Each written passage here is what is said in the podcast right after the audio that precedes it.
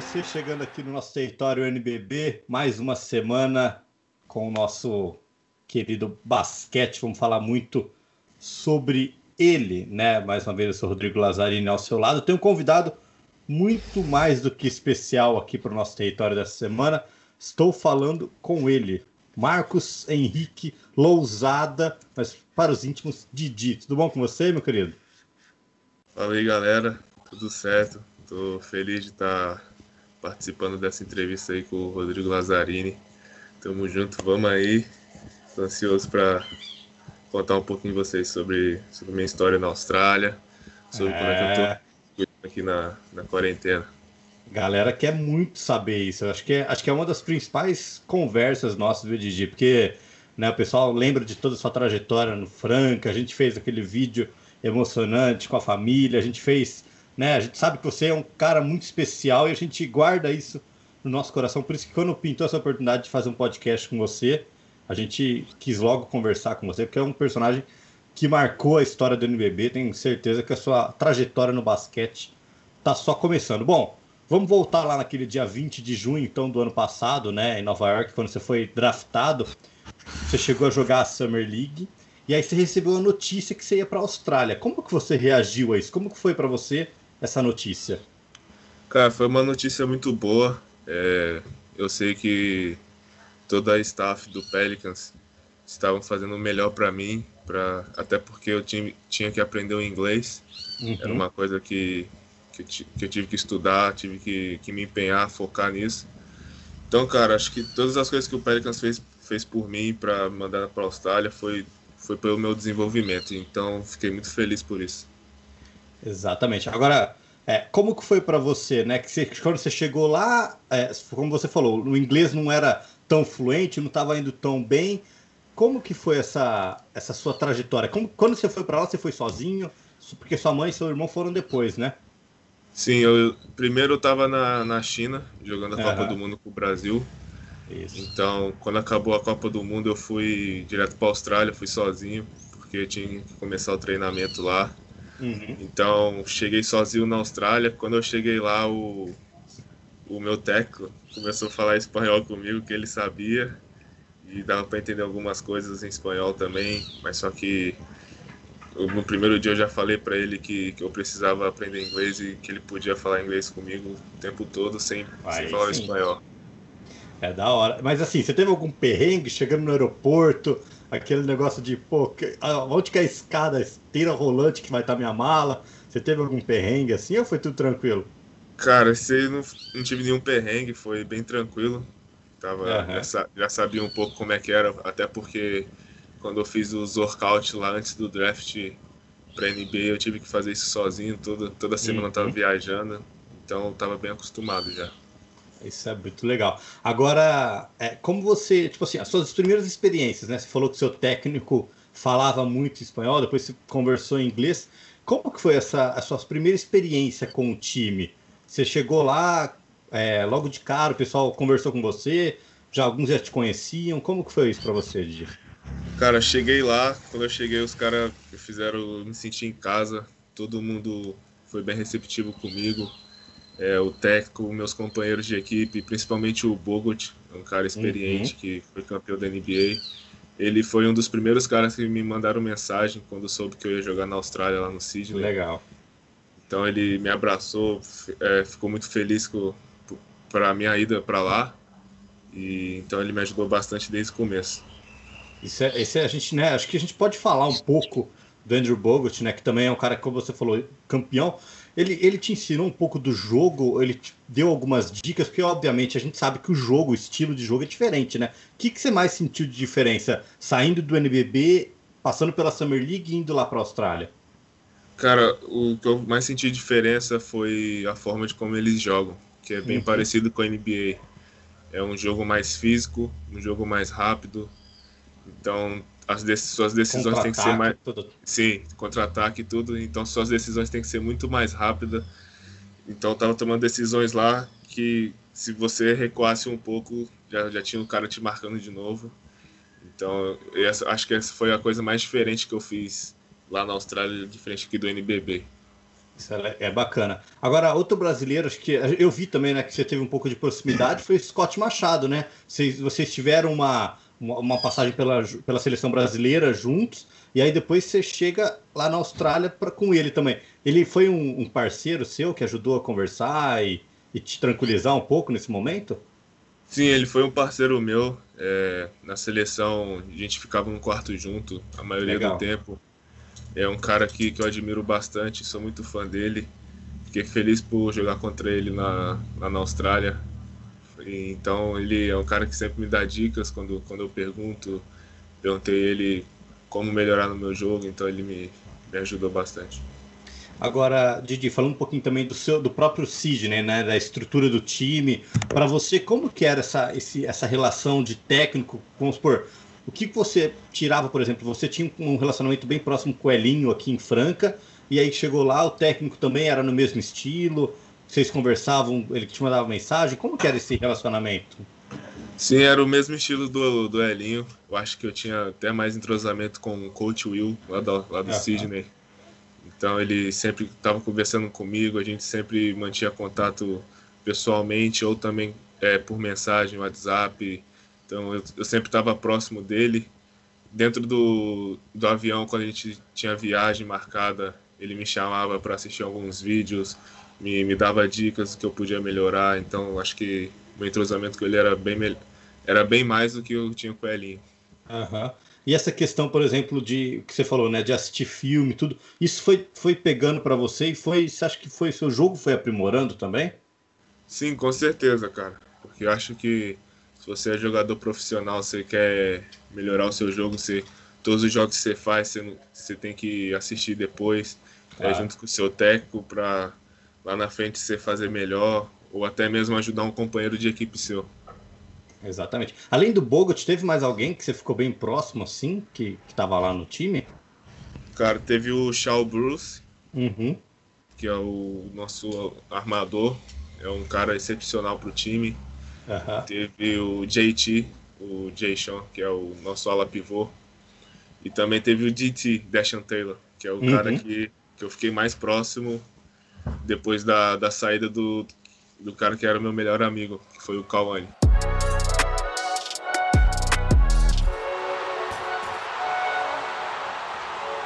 Bom, depois, depois, daqui a pouco a gente vai falar um pouquinho mais de Sydney, vamos falar um pouquinho mais de Austrália. Mas é, você falou, você citou uma, um fato que acho que a gente já pode abordar logo no começo da nossa conversa, que foi a Copa do Mundo, né? Você, com 20 anos de idade, com apenas 20 anos de idade, era o jogador mais novo daquele grupo e teve a oportunidade de jogar uma Copa do Mundo. Toda a preparação, né, aqui no Brasil, depois vocês foram para a Europa e chegaram na China. O que, que passou pela sua cabeça daquele garoto que saiu de Cachoeiro, veio para Franca e aí de repente estava na China, no maior, né? Todos os olhos do basquete estavam voltados para aquela Copa do Mundo que criou-se uma expectativa muito grande. Como que foi para você é, administrar tudo isso, Didi?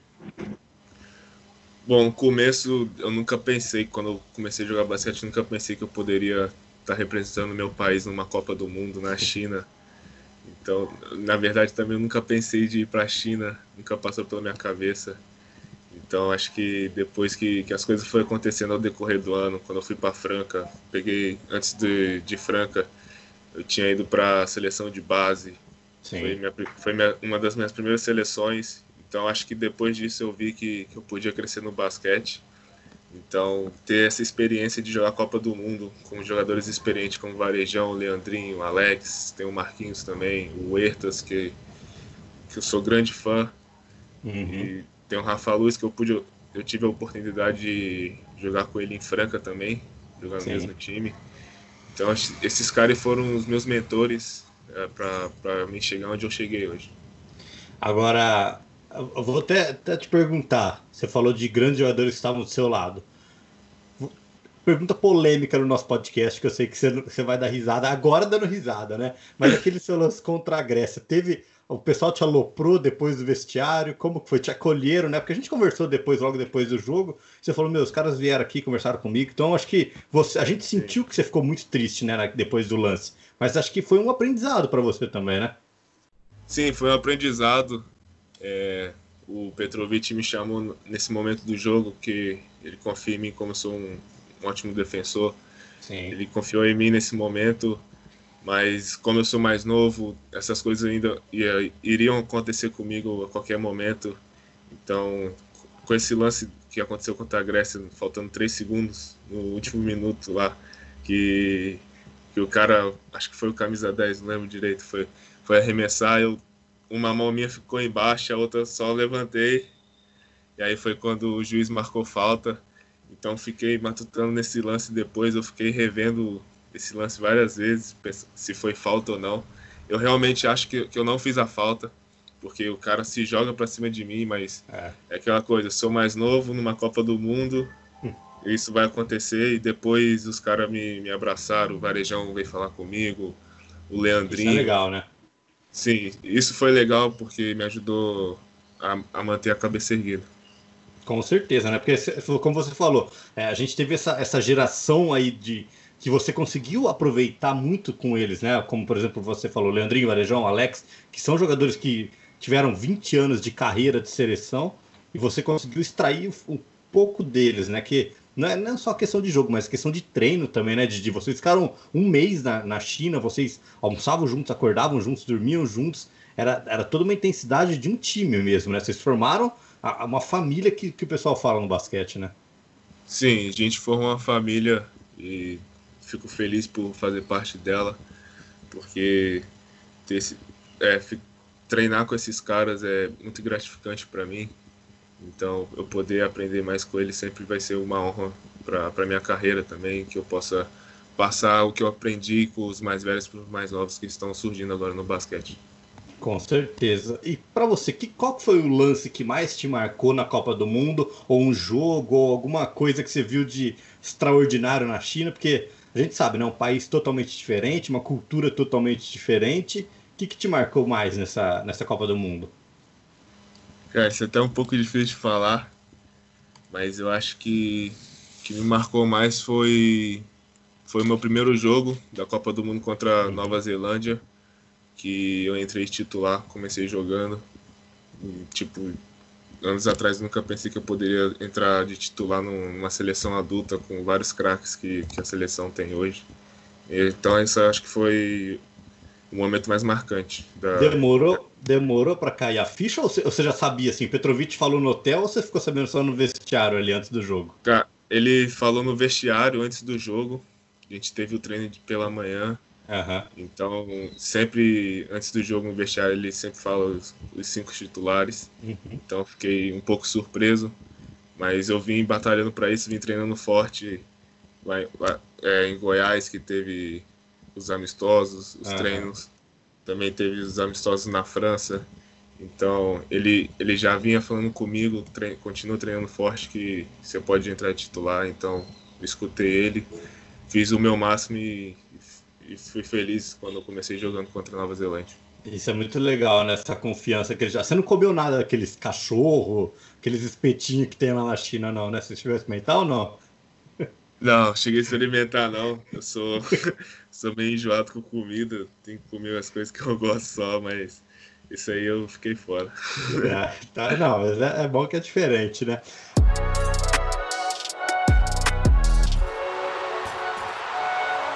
Agora, vamos, aí você acaba a Copa do Mundo, como você falou nessa trajetória. Sai da Copa do Mundo, já vai direto para Sydney, você contou do começo. E quando sua mãe e seu irmão vão para lá? Quando que eles chegam? Eles chegam no final do ano, perto do Natal, não foi? Eles chegaram. Eu cheguei em setembro na Austrália, uhum. dia 15, 15 de setembro mais ou menos. E eles chegaram um, me, um mês depois, chegaram em, em outubro. Ah. Então aí eles ficaram comigo até metade da temporada. Depois eles voltaram para o Brasil por causa do, do visto. Uhum. Renovaram o visto e depois voltaram para lá. Acho que foi muito importante eu ter eles comigo, porque é, é o que todo jogador sonha, ter a família perto para apoiar em todas as decisões. É, é isso que eu ia te perguntar também, inclusive, de tipo, ter a sua mãe ali do lado, ter o seu irmão, é, te deu mais uma tranquilidade de você não precisar, por exemplo, se preocupar em fazer comida, você não precisar se preocupar em passar uma roupa, lavar uma roupa, isso te, te tranquilizou um pouco? Sim, sempre tranquiliza, Mas como eu já morei cinco anos sozinho antes, eu já estava acostumado a fazer essas tarefas de lavar roupa, às vezes tentar fazer minha própria comida, uhum. me virar sozinho, eu já estava bem acostumado. Mas tendo eles lá perto de mim sempre me tranquiliza bastante. O que, que, que, você mais fez com a sua mãe, com o seu irmão lá? Seu irmão você jogava videogame direto, né? Não, eu e meu irmão é sempre jogar videogame o dia todo, porque de manhã eu treinava, uhum. chegava em casa de tarde e aí depois não tinha mais nada. Eu estudava inglês, quando acabava o inglês eu começava a jogar videogame e ficava o dia todo jogando videogame. Isso é bacana. E sua, e sua mãe, ela fazia? Ela fazia comida, coisas que você gostava ou, ou não? Todo dia, velho. Ela fazia um monte de comida boa que eu gostava. Fez feijão tropeiro, as comidas que eu mais gosto, macarrão, fez tudo. Ó, aí sim. Eu vou colocar um áudio. Eu recebi um áudio aqui no meu celular. Você vai ter ah. que contar essa história aqui. Você vai ouvir a voz da pessoa. E aí depois eu vou. Se a gente conta pra galera. Escuta isso aqui, Didi, que você vai, você vai dar um pouquinho de risada, ó. E aí, Didi, vou contar uma historinha aqui. Aí você termina aí pro pessoal, demorou? Lembra da despedida do, do solteiro do Vini? Que foi a galera lá pra casa. Aí no outro dia de manhã você saiu para treinar. Aí quando foi à tarde, você me ligou para ir te buscar. Aí o Vini foi comigo. E o restante do pessoal ficou dormindo. Só que o Vini esqueceu os documentos dele em casa e o telefone dele estava descarregado, ele também não levou. Aí quando a gente estava voltando, o pessoal ligou desesperado para a gente perguntando cadê o Vini. E você fingindo que não sabia e ele estava dentro do carro com a gente. Termina essa história aí, demorou? Termina essa história aí pra gente. Como que é? A comunidade brasileira. Quem que é o então... Vini? Eu fiquei até curioso na hora que eu recebi esse áudio aqui. Como da família de Gé. Então, é, nesse dia aí, a gente. Eu, eu, conheci uns brasileiros em Sydney, que até porque eu tinha tradutor. Uhum. Então, a, através do, do, meu tradutor, eu conheci os amigos deles, que viraram meus amigos. E então, esse meu amigo Vini, ele ia, ele ia se casar esse ano, mas infelizmente por causa do corona ele adiou. Mas ele ia se casar esse ano. E ele perguntou se podia fazer a despedida dele de solteiro lá em casa, com churrasco, com os amigos, para comemorar mesmo com ele. Então, eu falei que podia. E no outro dia, eu fui dormir cedo nesse dia, mas no outro dia eu tive treino. E aí depois meu irmão foi me buscar com, junto com o Vini. E aí o pessoal desesperado começou a me ligar porque não sabia onde estava o Vini, ele tinha esquecido os documentos em casa. e aí eu comecei a falar que o Vini não estava comigo, que sequestraram o Vini. E aí eu fiquei falando com, com o voz desesperado. Mas aí chegou no final, a gente, a gente chegou em casa, eu, meu irmão e o Vini, e trollamos os caras certinho. Os caras estavam cara desesperados atrás do Vini.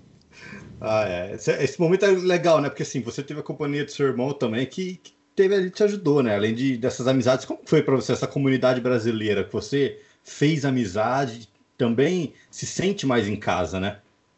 Sim, eu me senti mais em casa com os brasileiros. É, quando eu não tinha nada para fazer, é, especialmente em final de semana, que não uhum. tinha muito treino, não tinha nenhuma viagem eu procurava estar com, com os brasileiros, procurava estar com o meu tradutor. Então, às vezes, quando não estava com eles, eu procurava estar com, com o JT, que era meu companheiro de equipe.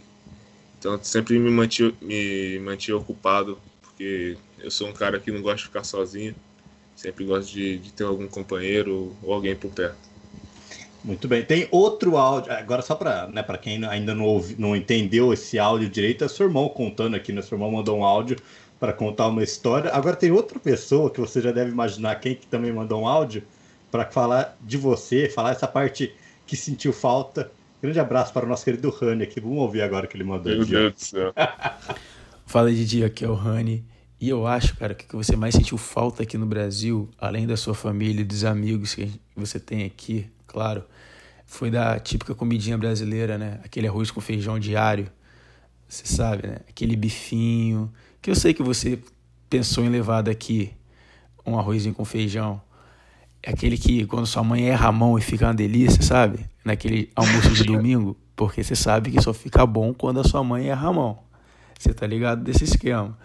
E eu acho que outra coisa que você sentiu falta também, cara, apesar de você ter lá e mandar muitos vídeos dançando, inclusive, foi da gente dando aquela embrasada ouvindo funk, cara, junto, você e seu irmão. Dando aquela dançada, dando aquela requebrada juntinho. Hein? Sentiu ou não? Fala pra nós aí. E a pergunta que não quer calar, sentiu falta de dançar ou não, Didi? Lógico, sempre. Eu sou sempre sou um cara que procuro estar animado. Sempre estou fazendo minhas bobices com minha família, com meu primo, meu irmão, meus amigos. Então, com certeza senti falta, mas eu sempre tinha minha caixa de som lá na Austrália. sempre faltar. colocava. É, não podia faltar. Escutava meus funk, minhas músicas. então sempre tava dançando, fazendo vídeo dançando, que é, que é uma coisa que eu gosto bastante. Agora, né, mandar um abraço né, pro seu irmão, mandar um abraço pro Rani aqui. E, Didi, uma outra pergunta que o pessoal mandou também, o pessoal queria saber muito de você. Você morou em Cachoeiro, você morou em Franca, você teve aquela essa sua passagem por Sydney, você sai de cidades pequenas e vai morar numa megalópole, né? Sydney tem mais de 5 milhões de habitantes. O que, que você mais sentiu de diferença no, no ambiente ou na própria cidade? Cara, não senti muita diferença até porque o clima lá de Sydney na, e, da, e da Austrália são parecidos com o Brasil, são uhum. parecidos de onde, com os dois lugares que eu morei, que é Cachoeira e Franca. Então, mas eu, eu acho que eu me adaptei muito rápido a tudo na Austrália. É, acho que eu tenho essa facilidade de, de me adaptar às coisas rapidamente. Então acho que eu não senti muita diferença não. Ah, isso é bom, então, porque o pessoal ficou na dúvida, tipo assim, ah, morou, né, a gente sabe que Cachoeira é uma cidade também pequena, Franca é uma cidade pequena, e você vai para uma cidade gigantesca, se teve alguma diferença, mas isso é bom.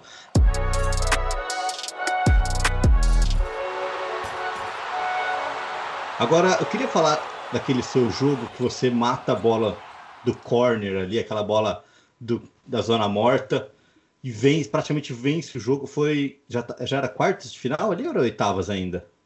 Já era semifinal. Era, era Semi, o né? último. Era o, acho que o segundo jogo da, da semifinal. Vai pra final. Semi. Me fala isso. A confiança, você chega né, como um garoto lá, conversa com o time, tem a bola nas mãos, a gente lembra das suas minutagens, das suas médias. Né? A gente não está aqui tanto para falar de jogo assim, mas como que você se sentiu tendo aquela oportunidade, tendo uma responsabilidade de ganhar um jogo de uma, de uma série de playoffs? Bom, voltando aqui, acho que foi o terceiro jogo da semifinal. Foi uhum. o último jogo antes da gente ir para a final contra o Perth. Foi um momento importante para mim. É, eu vinha treinando essa bola é, com meus, com meus treinamentos individuais, que eu sempre tive em Sydney. Então, ter esse, esse momento foi marcante, porque eu tive. Lá, lá em Sydney eu aprendi a jogar com a bola na mão, coisa que, que eu não jogava aqui, aqui uhum. no Brasil, no NBB. Eu sempre ficava de um lado da quadra esperando a bola e assim eu criava a jogada. Então, poder estar tá criando as jogadas para os meus companheiros, é, eu vi que eu melhorei bastante no meu jogo. E eu metendo essa bola dos três com a finta que o cara pulou, é. eu fintei. Esse, nessa hora eu não pensei nem duas vezes, falei, tem que chutar, porque pô, já tirei o cara totalmente da jogada. Então fui feliz da, da bola cair, sair gritando igual um doido. É, porque era uma coisa que eu queria. Meu primeiro ano na Austrália, já chegar às finais. Então, disputar as finais foi importante para mim, também para minha carreira, para meu desenvolvimento. Com certeza. Agora, uma coisa que eu, eu tô curioso, né? Eu queria saber também, queria perguntar para você. Sempre, sempre postava stories ali de manhã. Quando eu acordava, eu já olhava seus stories, que já estava no metade do seu dia. Você tinha sempre de manhã uma aula de yoga, que, que era aquilo lá? Que vocês tiravam meia, ficava deitado todo mundo? Era um alongamento coletivo? Não consegui entender isso aí. Cara, é, isso aí a gente tinha aula de Pilates toda segunda-feira. Ah, Pilates. Eu tô sabendo legal, você viu a diferença, né? é, aula de Pilates toda segunda-feira. Acho que acho que todos os times, independente do lugar, deviam adequar isso ao esporte, não só no basquete, como nos outros esportes, porque o Pilates é uma forma de você prevenir lesões, você fortalece o corpo, Legal. fortalece o seu corpo. Então, toda segunda-feira, depois de treino forte, a gente tinha, tinha que fazer Pilates. E eu gostava bastante de fazer o. Esse, ah, é. esse alongamento que, que, é, que é sempre importante para o jogador. Com certeza. Eu ficava vendo e falava, será que um dia. É que eu não vou conseguir, né? Depois dessa quarentena que eu já engordei uns, uns 20 quilos, fica mais complicado ainda. Agora, Didi, outro, outro adversário seu lá na NBL, né, na, na Liga Australiana, foi o Lamelo Ball. Né, que você provavelmente ter, vai ter uma chance um dia. É, a gente sabe de jogar com o Lonzo no Pelicans. Você, né, o irmão dele, o Lamelo, provavelmente também vai ser escolhido no draft agora. Para você, como que foi isso daí? O pessoal brincava muito aqui no Twitter, falava, meu, hoje tem né, Didi contra Lamelo, acho que o pessoal do basquete aqui no Brasil esperou muito por esse confronto. Você teve um ótimo jogo, acho que foi na pré-temporada, né, contra ele. Como foi para você ver de perto ele e, e, já conhecer um pouco também? Cara, foi muito importante para mim. É, joguei contra ele na pré-temporada. Ele, eu marquei ele e depois os caras trocaram a marcação. Ele não fez um, um, jogo muito bom, não foi muito bem nesse jogo. Tá no seu bolso mas... ainda ou você já tirou? Oi? Ele tá no seu bolso ainda ou você já tirou ele daí? Não, não, deixei ele lá treinar um pouquinho. não, mas ele é um cara que eu admiro. É, eu, quando eu soube, quando eu aprendi o inglês na temporada regular, que eu tive um jogo contra ele, é, eu conversei com ele antes do, do jogo. Ele é um. Eu gosto muito dele, sou grande fã. É, tem um grande futuro aí pela frente. Tenho certeza que, que ele vai ir bem na NBA, vai melhorar o seu jogo. E, cara, e esse jogo em Sydney, que deu. que a gente bateu o recorde da NBL uhum. de, de fãs. E todo mundo foi ver ele, foi ver o nosso confronto. Foi sensacional. Você, você sentiu algum tipo de pressão ou para você era mais um jogo que você estava ali preparado? Cara, eu já estava preparado, não senti pressão, estava só bem ansioso para enfrentar ele em uhum. Sydney, jogando em casa, ao lado da minha torcida.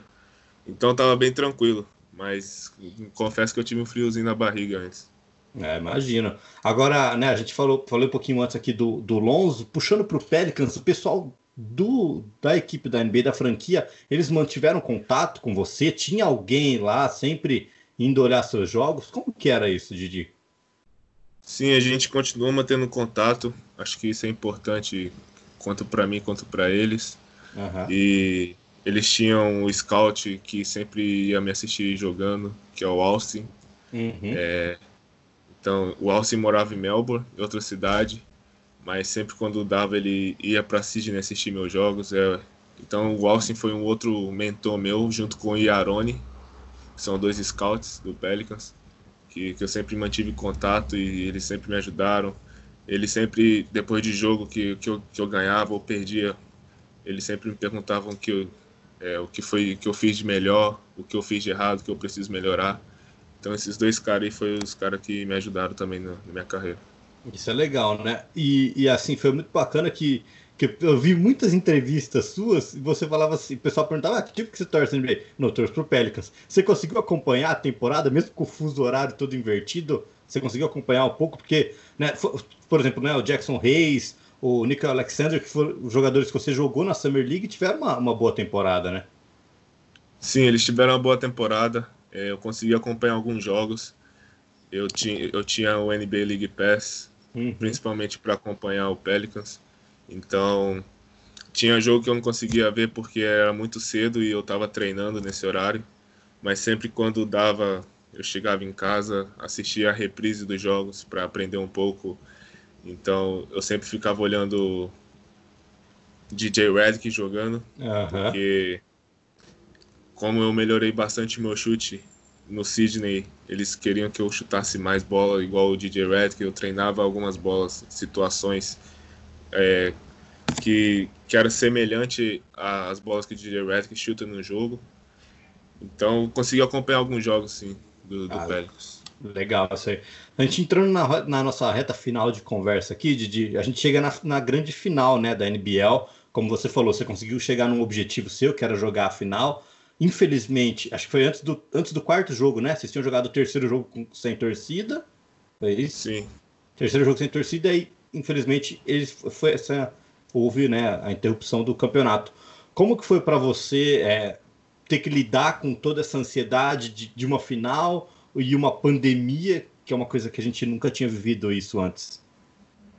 Cara, foi difícil para mim, tenho certeza que foi difícil para todo mundo do Sydney e também tenho certeza que foi difícil para todo mundo do Perth. Era uma das finais mais esperadas da NBL, que eu acredito. Uhum. E então, minutos antes, minutos antes não, dias antes, é, faltava dois dias para a gente viajar para Perth para jogar o quarto jogo. Então foi um momento que a gente teve reunião, foi quando começou a acontecer essa pandemia do coronavírus. Então a gente sentou, teve uma reunião aproximadamente de três horas e meia, quatro horas de reunião, Nossa, só bastante, só conversando para resolver se a gente ia jogar, se ia continuar jogando ou não. Então tinha jogadores do, do meu time que estava gripado, mas não era sintomas de corona, graças a Deus. Uhum. Mas foi uma decisão difícil para nós todo mundo chorou no momento, porque ninguém imaginava que a gente ia terminar o campeonato assim. É, uma, uma forma bem difícil, né? E aí sua mãe e seu irmão já estavam com você e vocês vieram. Como que foi para você, né, entrar num avião no meio de, desse caos, assim? É óbvio que você precisava estar perto também da sua família aqui. Como que está sendo para você, para a gente acabar aqui, Didi, essa quarentena, né, para você? Como foi essa sua volta e os seus treinamentos em casa?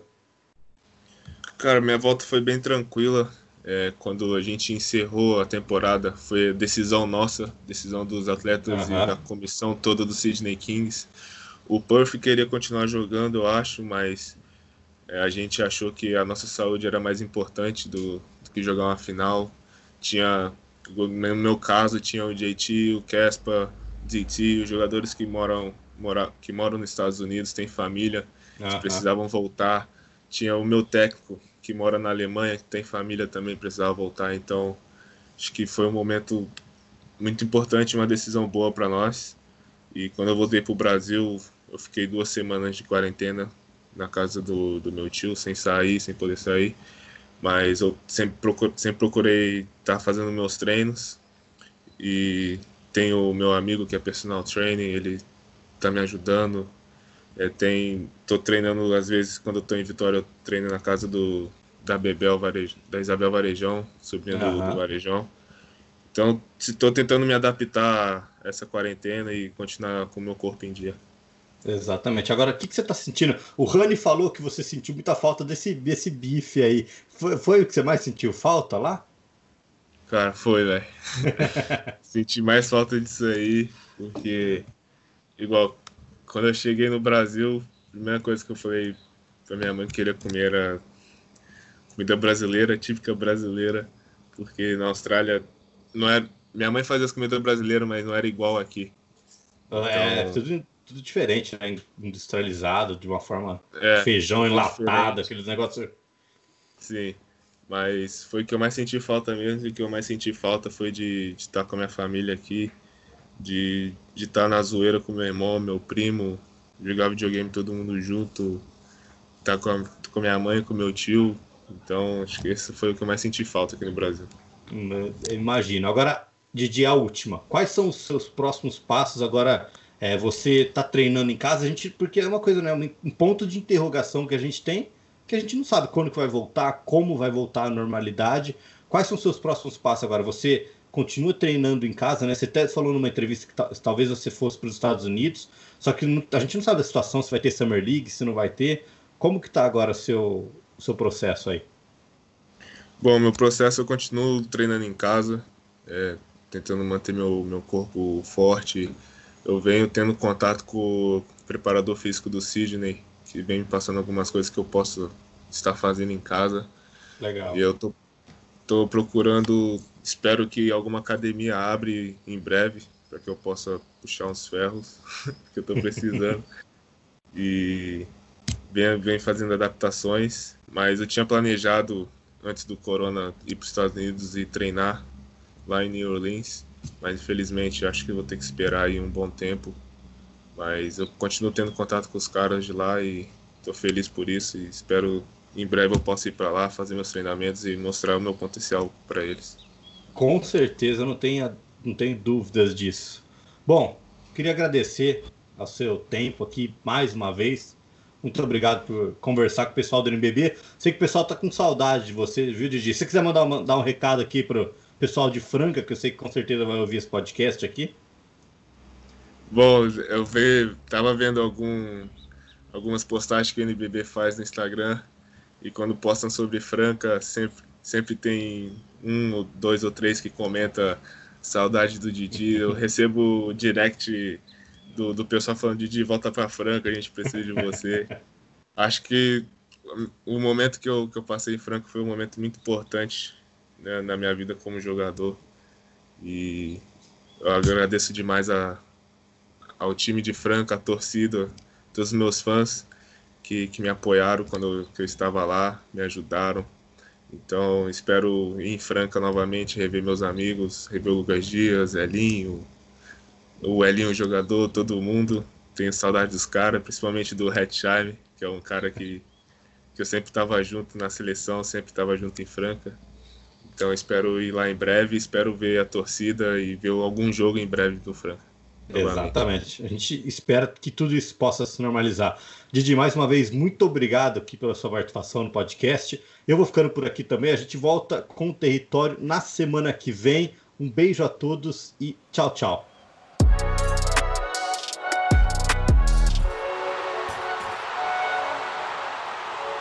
O NBBK é uma competição organizada pela Liga Nacional de Basquete em parceria com a NBA e com os patrocínios oficiais da Budweiser, Infraero, Nike e Penalty, e os apoios de Unisal e Pátria Amada Brasil, Governo Federal.